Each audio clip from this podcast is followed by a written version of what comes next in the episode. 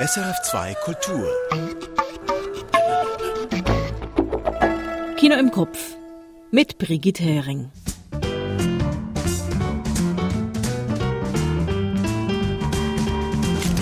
Diese Woche mit einem vollgepackten Programm. Wir werfen erneut ein Ohr nach Cannes zu Michael Sennhauser, der vom Filmfestival berichtet. Neu im Kino ist der Schweizer Dokumentarfilm Lilo. George Wirsch hat ihn gesehen. Von Musikredaktorin Jenny Berg kommt ein Beitrag über das Ann-Sophie Mutter-Porträt Vivace.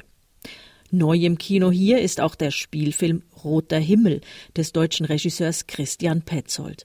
Michael Seinhauser hat mit ihm gesprochen. Von mir gibt's die wöchentlichen Kurztipps und das Tonspurrätsel. Wie immer geht's los mit den Kurztipps, unsere Vorauswahl für Ihren Kinobesuch. Die folgenden fünf Filme sollten Sie nicht verpassen, finden wir. Roter Himmel von Christian Petzold. Selbstporträt des Regisseurs als junges Arschloch großartig in einen Sommer voller Drama und Verliebtheit eingebettet. Maximales Kino.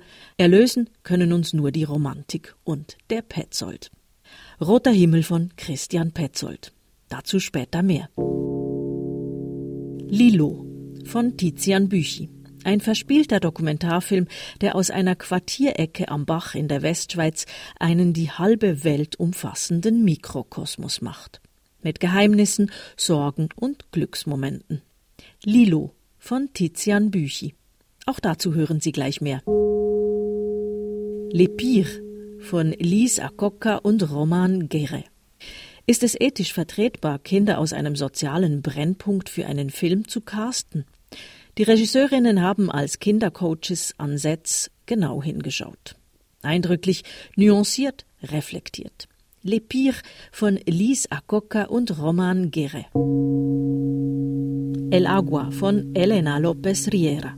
Über drei Generationen hinweg verbünden sich die Frauen in einem spanischen Dorf mit der Flut gegen das Patriarchat. Hinreißend hybrides Kino. El Agua von Elena López Riera. Plan 75 von Chie Hayakawa. Eine Exit-Option für alle ab Alter 75 soll die japanische Volkswirtschaft entlasten. Ein einfühlsames, pathosfreies Gedankenspiel zur sozialen Ächtung des unwirtschaftlichen dritten Alters. Plan 75 von Chie Hayakawa.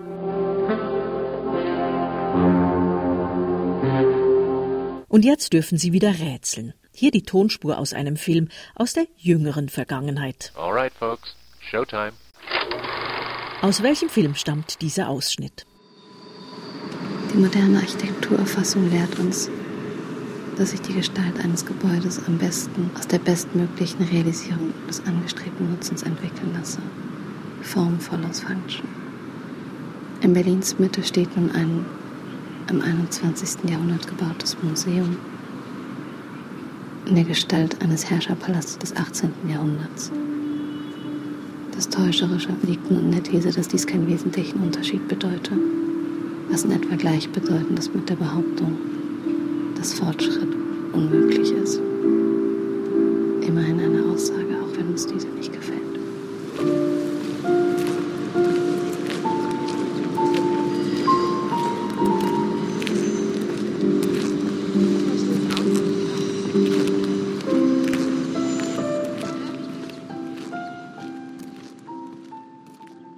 Falls Sie es noch nicht wissen, in der folgenden halben Stunde wird der gesuchte Film irgendwo auch erwähnt.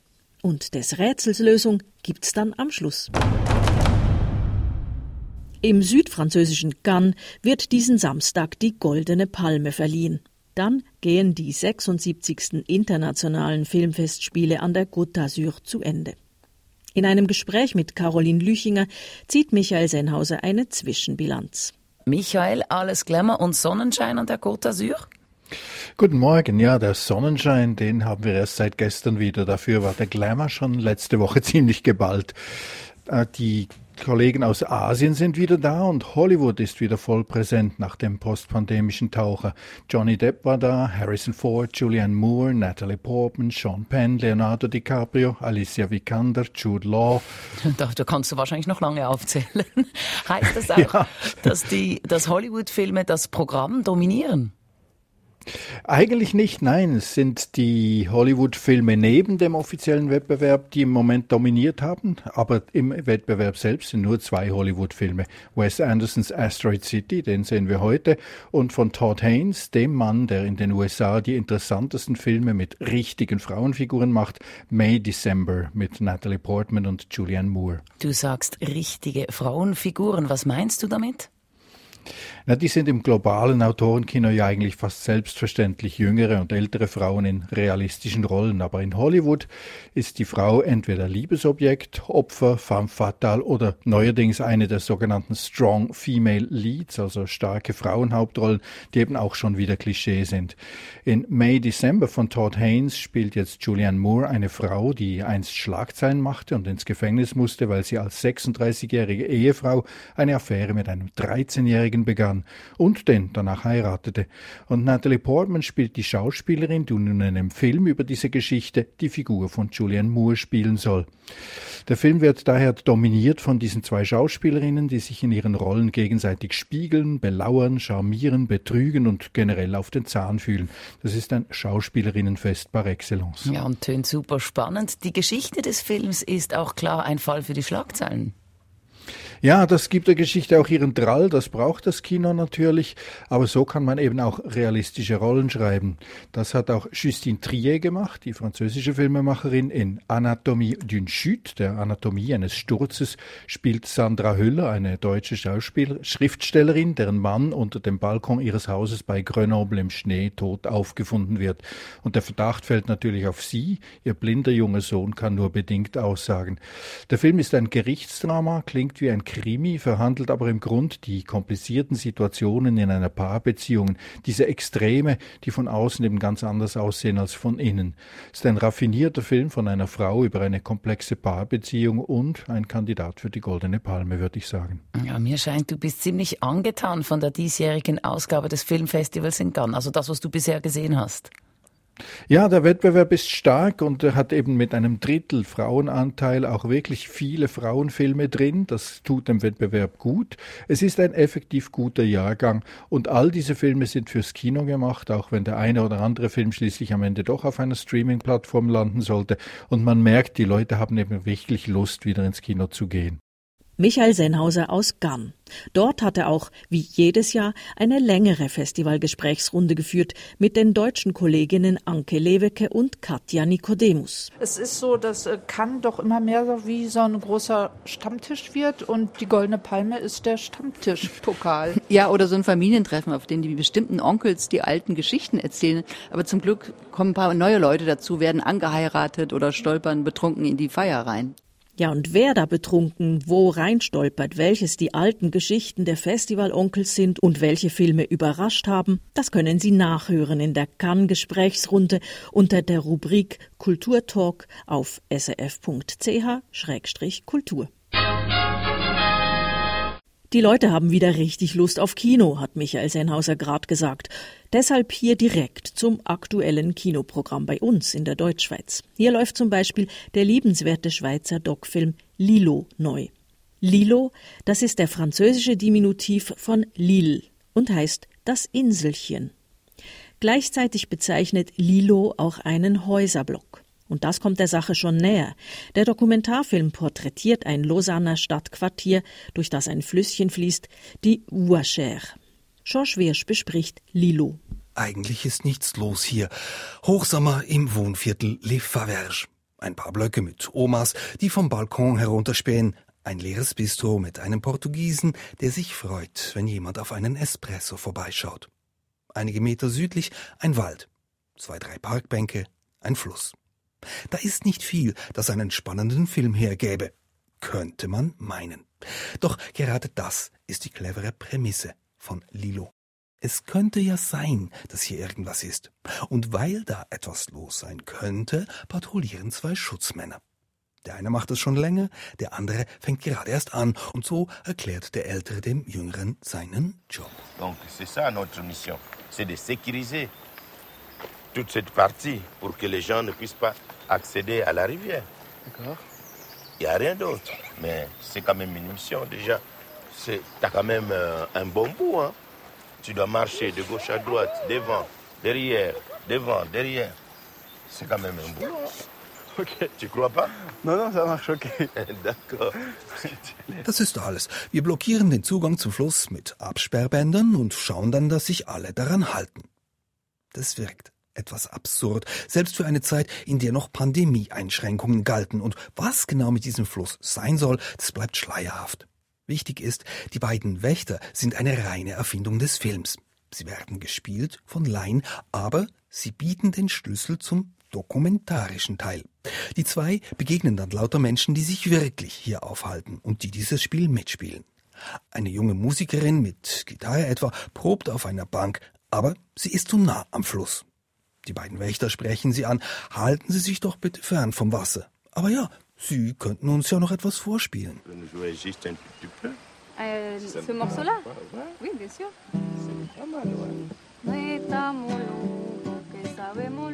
Spontan improvisierte, freundschaftliche Begegnungen sind das in einem zauberhaften Rahmen.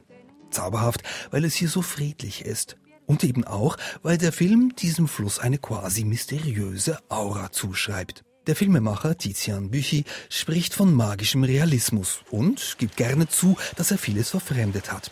Mit künstlich abgedunkelten Nachtaufnahmen etwa. Aber auch beim Ton. Dann gibt es natürlich einen großen Sounddesign, auch mit Grillen und Vögeln und Tiere, die nicht ganz genau von hier kommen, die wir auf Internet gefunden haben, aber die auch von anderen Orten der Welt kommen. Und die Idee war wirklich, diesen Ort auch ein bisschen zu derealisieren, re reenchanter, weil ich denke, diese, diesen Ort bringt das. Diese Verzauberung gelingt voll und ganz. Ilo fängt tatsächlich diesen schwer zu fassenden Geist des Ortes ein. Und den Geist wiederum verankert Büchi strikt im Reellen. Die Omas vom Balkon kommen zu Wort, der Portugiese vom Café, die Kinder auf dem Spielplatz. Und nie ist das langweilig. Einerseits, weil mit den beiden Schutzmännern ein hinreißend komisches Duo durch den Film führt. Und andererseits, weil hier ein banales Quartier zu einem faszinierenden, poetischen Raum wird, in dem man sich noch viel länger aufhalten möchte als die rund 100 Minuten, die dieser Film dauert. George Wirsch zum Schweizer Dokumentarfilm Lilo von Tizian Büchi. Der Regisseur begleitet in der nächsten Zeit viele Vorführungen seines Films. Ann-Sophie Mutter gilt als eine der besten Geigerinnen der Welt. Nun wird das einstige Wunderkind 60 Jahre alt.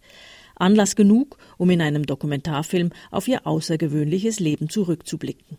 Doch wie viel gibt die Stargeigerin wirklich von sich preis? Musikredaktorin Jenny Berg hat sich den Film angesehen. Anne-Sophie Mutter ist eine der wenigen Geigerinnen, die man selbst im Autoradio an ihrem Geigenton erkennen kann. Markant, saftig und mit dunklem Timbre.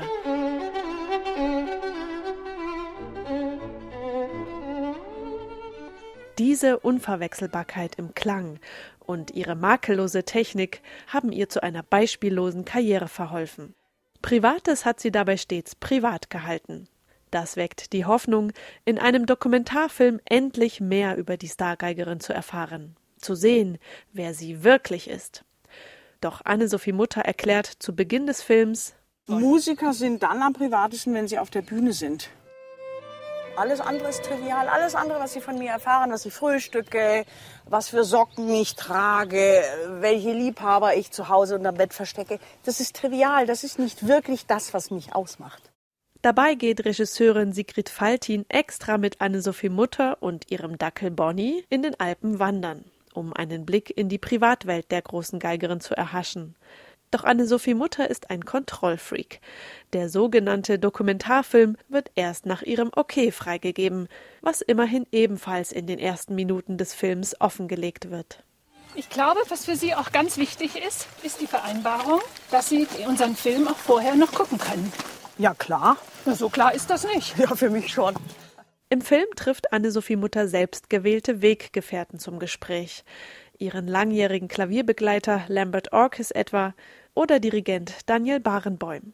Künstlerisch interessante Gespräche ergeben sich dabei leider nicht. Mann ist nur des Lobes voll für die Künstlerin, wie schon zu Beginn ihrer Karriere der Dirigent Herbert von Karajan. Da kann man nicht erlehnt sein, das ist einfach ein, ein, ein Genie auf der Geige. Ein Genie auf der Geige, so das wegweisende Urteil von Stardirigent Herbert von Karajan. Auch deshalb war Anne-Sophie Mutter schon in jungen Jahren mit dem Interesse der Medien konfrontiert. Als 15-Jährige wird sie in ihrem Zuhause im baden-württembergischen Städtchen Wehr von einem Fernsehteam gefilmt. Ein selbstbewusster Teenager, der weiß, dass nur die Solistenkarriere in Frage kommt. Nur Solo, ja. Das klappt, das ist ganz klar. Wenn es nicht klappt, weiß nicht. Aber warum soll es nicht klappen? Diese alten Fernsehbilder sind amüsant und zeigen, wie willensstark die Künstlerin schon in jungen Jahren war. Eindrücklich sind die kurzen Passagen, in denen die Künstlerin vom frühen Tod ihres ersten Mannes berichtet, kurz nach der Geburt ihres zweiten Kindes. Dass sie anschließend Karriere und Familienleben als Alleinerziehende unter einen Hut gebracht hat, darum macht sie auch im Dokumentarfilm nicht viel Aufhebens. Lieber gibt sie unumwunden zu, Fan von Tennisstar Roger Federer zu sein, den sie im Rahmen dieses Filmes erstmals zum Gespräch treffen kann. Doch auch hier werden eher belanglose Ausschnitte gezeigt, etwa, dass Roger Federer mit den Klatschritualen der Klassikszene nicht ganz vertraut ist. Na, ich wollte klatschen Ja. auf dem ersten Satz Ja. und hat niemand. Ja. Nicht so. "Hä?" Ja. Und das war mir fast schon ein bisschen unangenehm. Und So meandert der Film etwas zusammenhanglos von Anekdote zu Anekdote. Klar wird vor allem eins, Anne-Sophie Mutter ist kein Mensch wie du und ich. Sie hat ungleich mehr Energie, große Disziplin, Zielstrebigkeit, aber auch Humor. Für Fans der Geigerin ist der Film eine nette Bereicherung. Doch persönliche Aussagen zu ihrem Leben und ihrer Musik finden sich nur wenige. Anscheinend drückt sich die Geigerin eben tatsächlich am liebsten mit ihrem Instrument aus.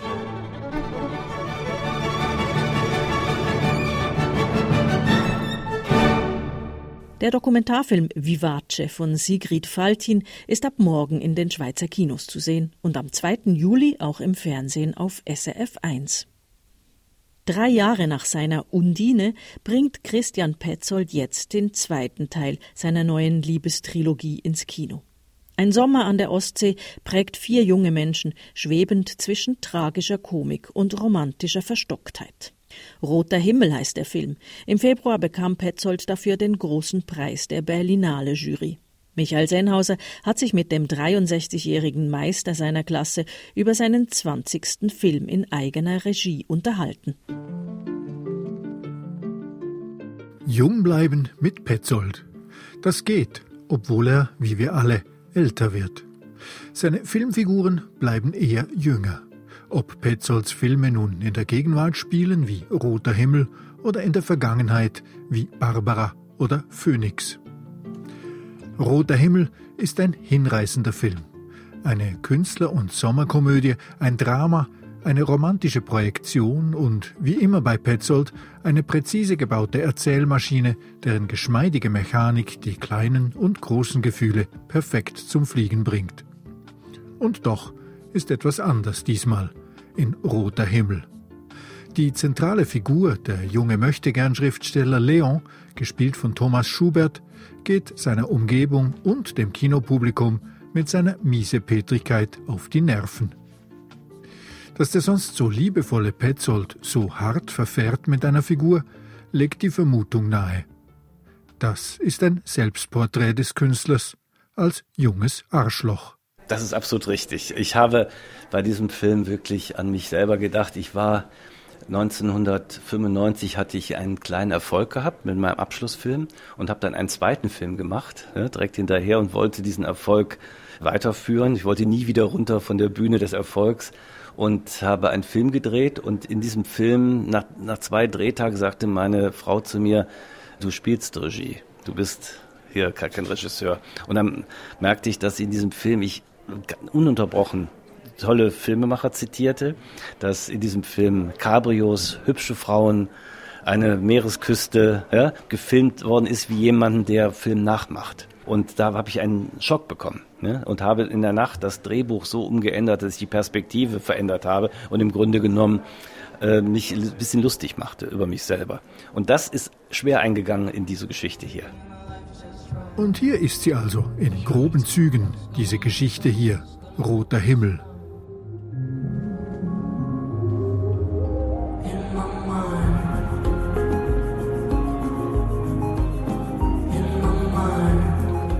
Leon und Felix sind Jugendfreunde.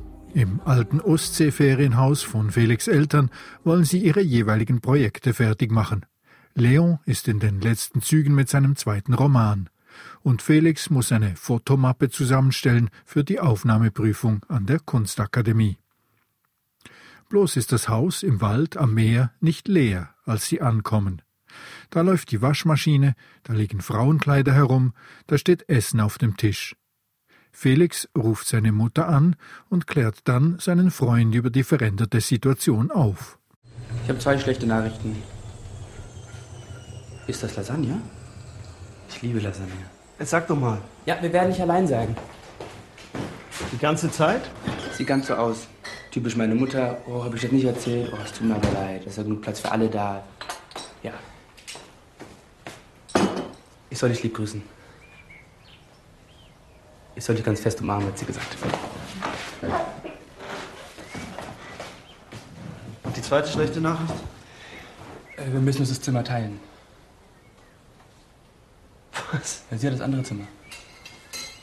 Nein, scheiße, Felix. Ich brauche meine Ruhe.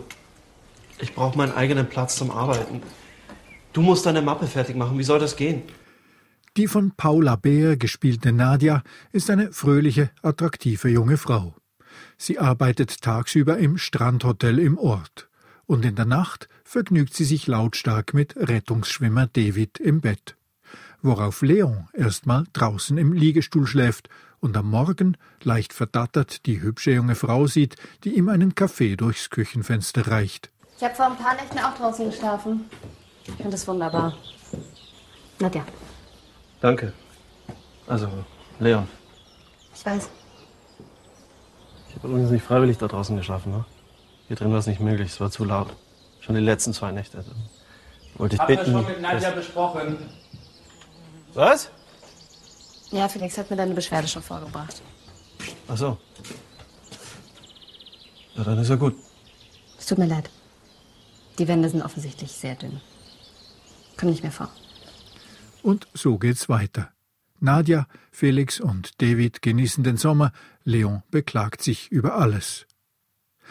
So eine miesepetrige, nervige Figur zu schreiben, das könne leicht auf den Autor zurückfallen, sage ich zu Christian Petzold. Ja, so, so, ging, so ging mir das auch. Ich habe mir die ganze Zeit beim Drehbuchschreiben gedacht, ah, wer möchte so ein kleines Arschloch sehen? Aber dann habe ich mitbekommen, dass wir alles kleine Arschlöcher sind und dass man kleine Arschlöcher sehr, sehr gut erträgt, wenn man über sie lachen kann. Wie man hoffentlich mal über sich lachen kann.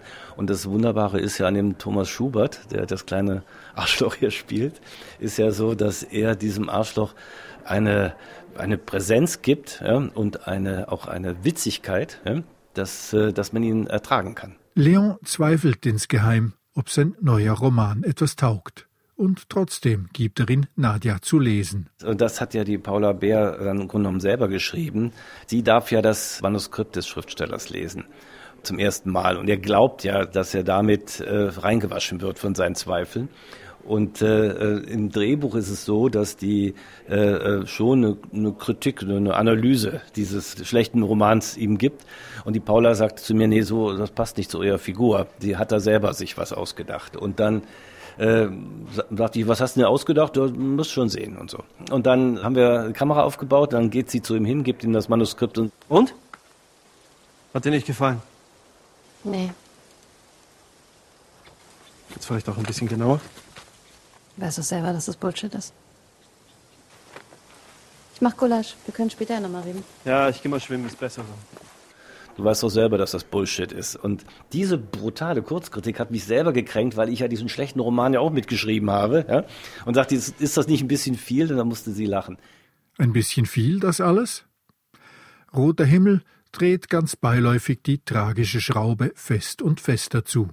mit Grund, sagt Petzold. Die Geschichte, die um sie herum ist, der rote Himmel, die Waldbrände, die sich immer näher an das Haus heranfressen, hat was, finde ich, damit zu tun, dass in den Sommerfilmen, die mein Leben begleitet haben, ob das nun Erik Romer ist oder die amerikanischen Sommerfilme, Endless Summer und so, dass diese, dass die, dass diese Zeit, in der wir geglaubt haben, es wird immer wieder Sommer geben, in denen wir erwachsen werden, gekränkt werden, uns verlieben oder äh, auch enttäuscht werden, dass diese Zahl der Sommer irgendwann endlich ist.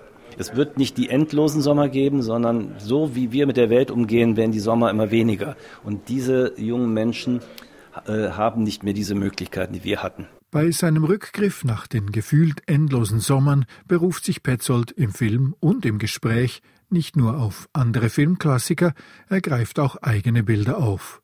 Etwa das von Nina Hoss mit wehendem Rock auf dem Fahrrad in seinem Film Barbara von 2012. Es ist ganz merkwürdig gewesen. Wir haben ja da, als wir Barbara gedreht hatten an der Ostseeküste, ich hatte das schon völlig vergessen. Jetzt fuhren wir dahin und äh, hatten uns überlegt, wo die Kamera hinstellen, haben schon geprobt und sowas. Es war ein ganz ruhiger, wunderbarer, äh, sturmloser Tag, windloser Tag.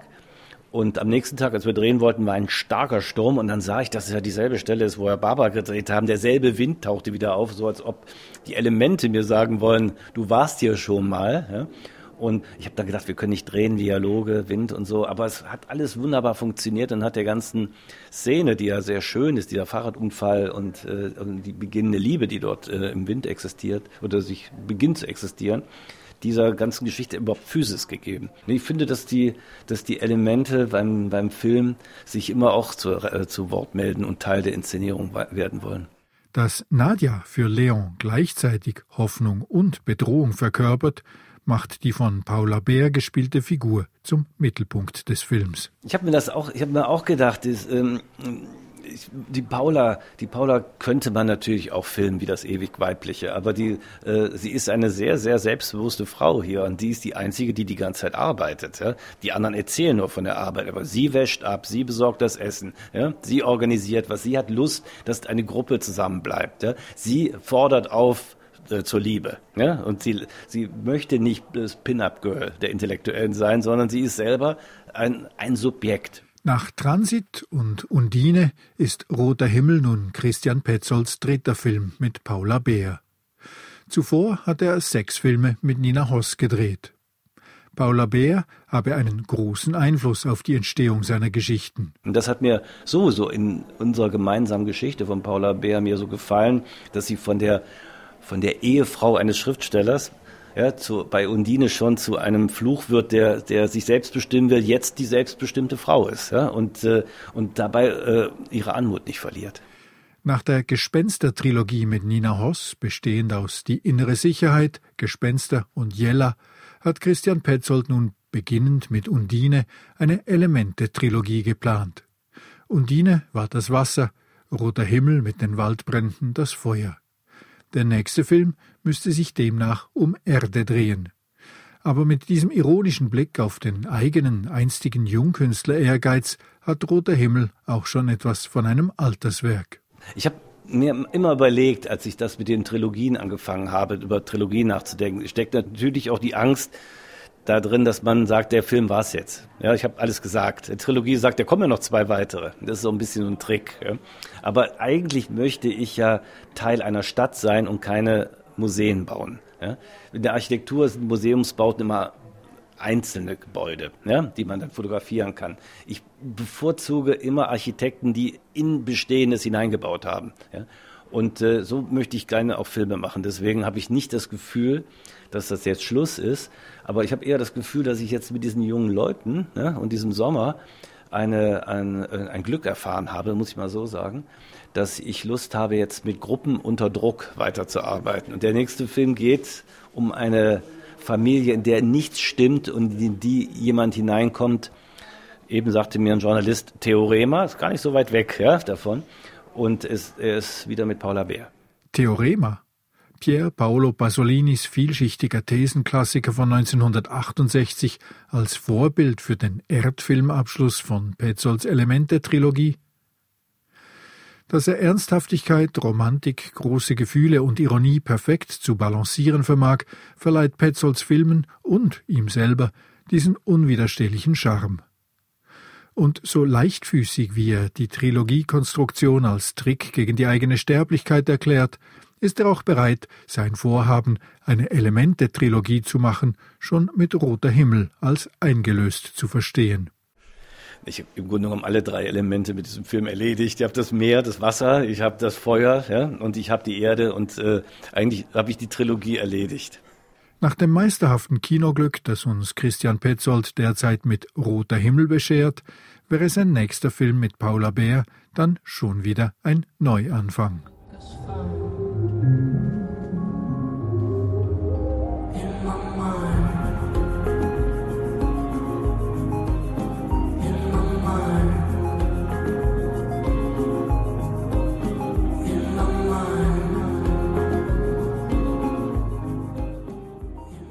Michael Sennhausers Beitrag zu Roter Himmel von Christian Petzold. Der Spielfilm läuft jetzt im Kino.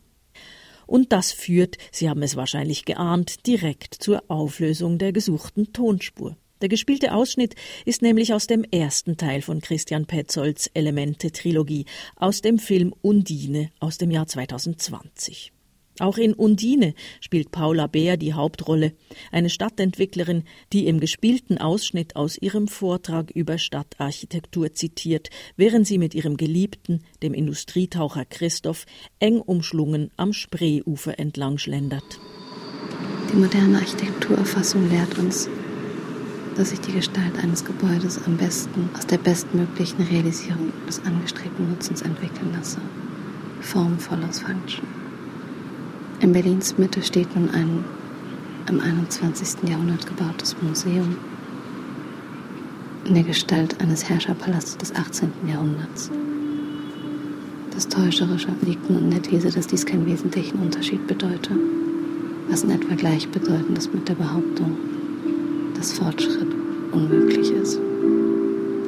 Immerhin eine Aussage, auch wenn uns diese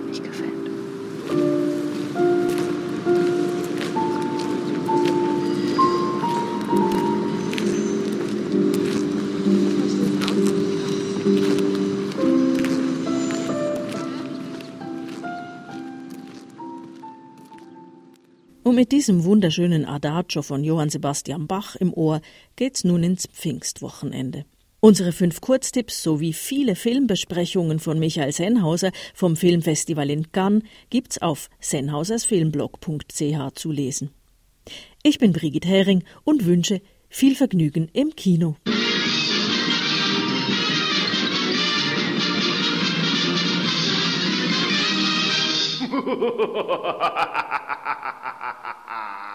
Erfahren Sie mehr über unsere Sendungen auf unserer Homepage srf.ch.